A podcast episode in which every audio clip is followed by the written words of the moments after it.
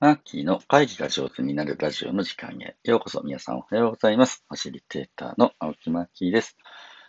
このラジオでは私、ファシリテーターの青木マッキーが会議が上手になるコツを毎朝一テーマ10分でお届けしております。5月30日日曜日朝の配信です。皆さんいかがお過ごしでしょうか？今日僕は久しぶりにお休みですので、ゆっくりですね、外で遊んだり、えー、子供たちとね、えー、海行ったりしようと思っております。さて、えー、日曜日ですので、この1週間いただいたコメントを返していく、コメント返しスペシャルというのをね、やっていきたいと思います。よろしくお願いします。5月24日月曜日に配信したどんな1週間を過ごしたいですかという放送に対してのコメントをいただいています。この放送はですね、あのー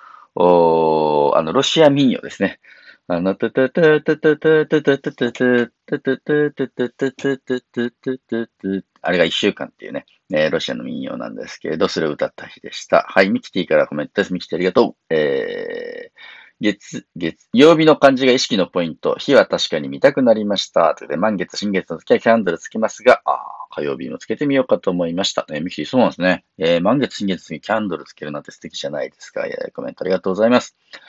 えー、木向井正代さんからもコメントもらってます。えー、想像できるものは想像できる。なるほど。それいいな、とか。えー、月が月、火曜日は日で、二度と同じ形にならない水木金土日。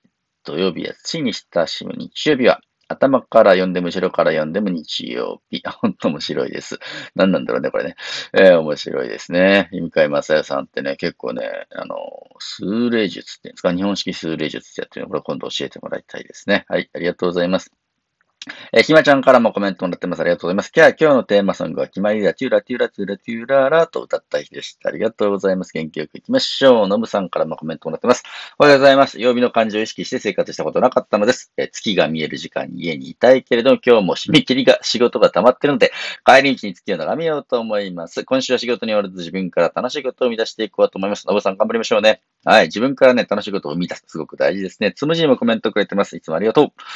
えー、金曜日は散財の日です。ニコって書いてますね。はい。えー、好きなもの好きなだけ買って娘たちとパーティーします。そこを目指して一週間頑張れそう。ありがとうございます。つむじありがとう。はい。えー、ヨコピもいつもコメントありがとうございます。月火水木金土日意識したことなかったです。素敵だな。地球に住んでるって感じですね。だって、いいね。ロシア民謡面白いよね。テュラテュラテューラーラーって耳に残りましたというのが月曜日でした。ありがとうございます。はい、えー、こんな感じでどんどんいきますよ。25日の放送は、それは本当に必要かなっていうね、ウルトラライトトレッキングの話をした日でしてね、え、ひまちゃんからコメントありがとうございます。ウルトラ、あ、スペシャルライト、はい、ウルトラライトトレッキングです。はい。えー、今日、車移動中に YouTube 聞いたら、たまたま山根和馬さんの小惑星、あ、はやぶさのお話がと、7年かけて、糸川、えー、と、の旅をしたはやぶさ、本体の大きさはなんと1.6メートル ×1 メートル ×1.1 メートルだそうです。ああ、究極のウルトラライトですね。本当ですね。ひまちゃんありがとうございました。こんなの考える人は偉いですね。はい。で、えー、J からもコメントもらってます。J、えー、憧れます。えー、ウルトラライトハイキング何度も読みました。いつかやってみたいな。ね、今度一緒にやりましょうね。ありがとうございます。はい。えー、ひむかやまさやさんからは、このウルトラライトトレッキングについては、えー、ウルトラライトハイキング。あの、弾きながら就活に、就活、終わる活ね、えー、に通じるかなと考えました。なるほどね。残らされた家族の負担にならないように最低限にしていく、身代にしていくのは命題ですね。というふうなところでした。はい。ありがとうございます。え続いて、26日の朝、呼吸を整える時間。これね、あの、軽井沢に行ってね、鳥がピヨピヨ鳴いていた日ですね。はい、ありがとうございます。えー、ひまちゃんからもコメントです。えー、ひまちゃんありがとうございます。まるで私も軽井沢の森の中のようなひとときでした。そのギフトありがとうございました。ということですね。はい、その通りです。えー、ヨコピーからも、鳥の声本当に素敵ってね、えー、軽井沢でもアウトドアラジオ最高ですねという風にして言ってくれてます。あのね、呼吸と向き合う大事ですねってヨコピーコメントくれてます。マスクをしていると呼吸が変わっているようです。マスクを外して深呼吸したいです。本当そうだね。この次の日がですね、えー、お手紙を軽井沢風越学園の、まあ、子供ファシリテーターチームの皆さんに書いたというやつ。これについて、ね、たくさんのコメントをいただいております。えー、ちょっと全部読み切れないかもしれませんが、えー、風越学園の特訓から、えー、ツイッターでね、メンションつけてくれました。ありがとうございます。昨日は第12回目の家族ミーティングでした。その場に参加していたプロのファシリテーターマーキーが子供を、ファシリテーターチームのみんなへお手紙を書いてくださいました。嬉しいね。今、家族では全校集会を子供たちがファシリテートしてます。とコメントくれてます。同じく、風越のお友達、仲間の、うまっち。ね、ファシリテーターチームへのお手紙を子供たち嬉しいだろうな。このタイミングでマーキーに来てもらえてありがたかったです。感謝。ということでね、えー、うまちとはですね、ミニカン一緒にやった仲間でもありますので、これからもよろしくお願いいたします。はい、えー、この子供たちに書いた手紙のね、えー、に対してのコメントはもう結構たくさんいただいているんですけど、あ、ウラリンからね、コメント頂戴しました。ありがとう、ウラリン。マッキー、素敵なお手紙を共有していただきありがとうございました。鳥の声も大きなギフトにいただきました。これからの素敵な未来の片鱗を拝見させていただいた気持ちです。感謝、感謝ということですね。あの、やっぱ子供たちがファシリテーションしている様子を見ると、あ、これすぐ上手になっていくな、というふうにして、あの、思いますね。あの、見てる間に伸びてってるので、あの、非常に、あの、能力高いというかね、子供で柔らかさを感じて、えー、いただいありがたかったなと思います。J もコメントありがとう。宝物やなと。大人になっても大切に持ってきそうやなというふうにコメントくれてます。嬉しいね。はい、ありがとうございました。はい、えー、その翌日は28日、保護者との放課後、えー、保護者とさんとね、あの、これでは風越学園の保護者さんとのミーティングで、保護、放課後どうしたらいいのかなっていうミーティングをね、えー、記録した配信でありました。えー、これミキティからコメントもらってます。今週はずっとリアルで聞きず、朝マーキーではなく夜マーキー、まとめてマーキーでした。ありがとうございます。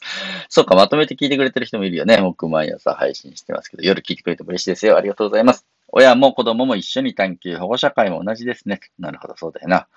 どんなことだといいか、じゃあ何ができるか、自分ごとになることの大切さ、ありがとうございます。ということですね。はい、ありがとうございます。本当にね、まあ、あの、大人も、子供も一生懸命やるという感じですね。ノブさんからマーキー放題お疲れ様でした。効率はそういうことに予算を使う文化がないから来てほしくてもなかなか実現が難しい。そうだよね。効率ってね、予算が渋いですからね。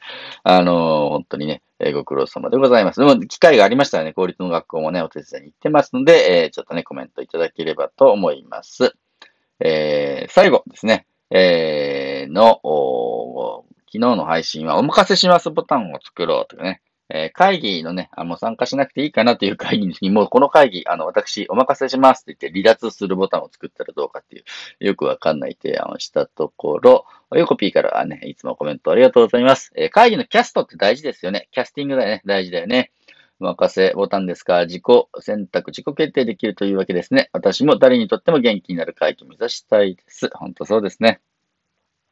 会議ってやっぱたくさんの人の時間を奪ってしまうことにもなるので、みんなが元気になれる会議になるといいなと思いますね。ノブさんからもコメントありがとうございます。僕もお任せボタン制度とてもいいと思いました。参加しても意味がないと思っている人を会議で拘束し続けるのは誰にとっても良くないなと思っていたので、ということでね、発言しづらい。自分なんかが先輩を前に発言したらと思って何も言えないで会議に参加している若手が多くてお任せボタン連発するかもしれませんが、学校で提案してみます。でも本当に必要な会議って人によって違ってしまうかもしれないな。本当そうだね。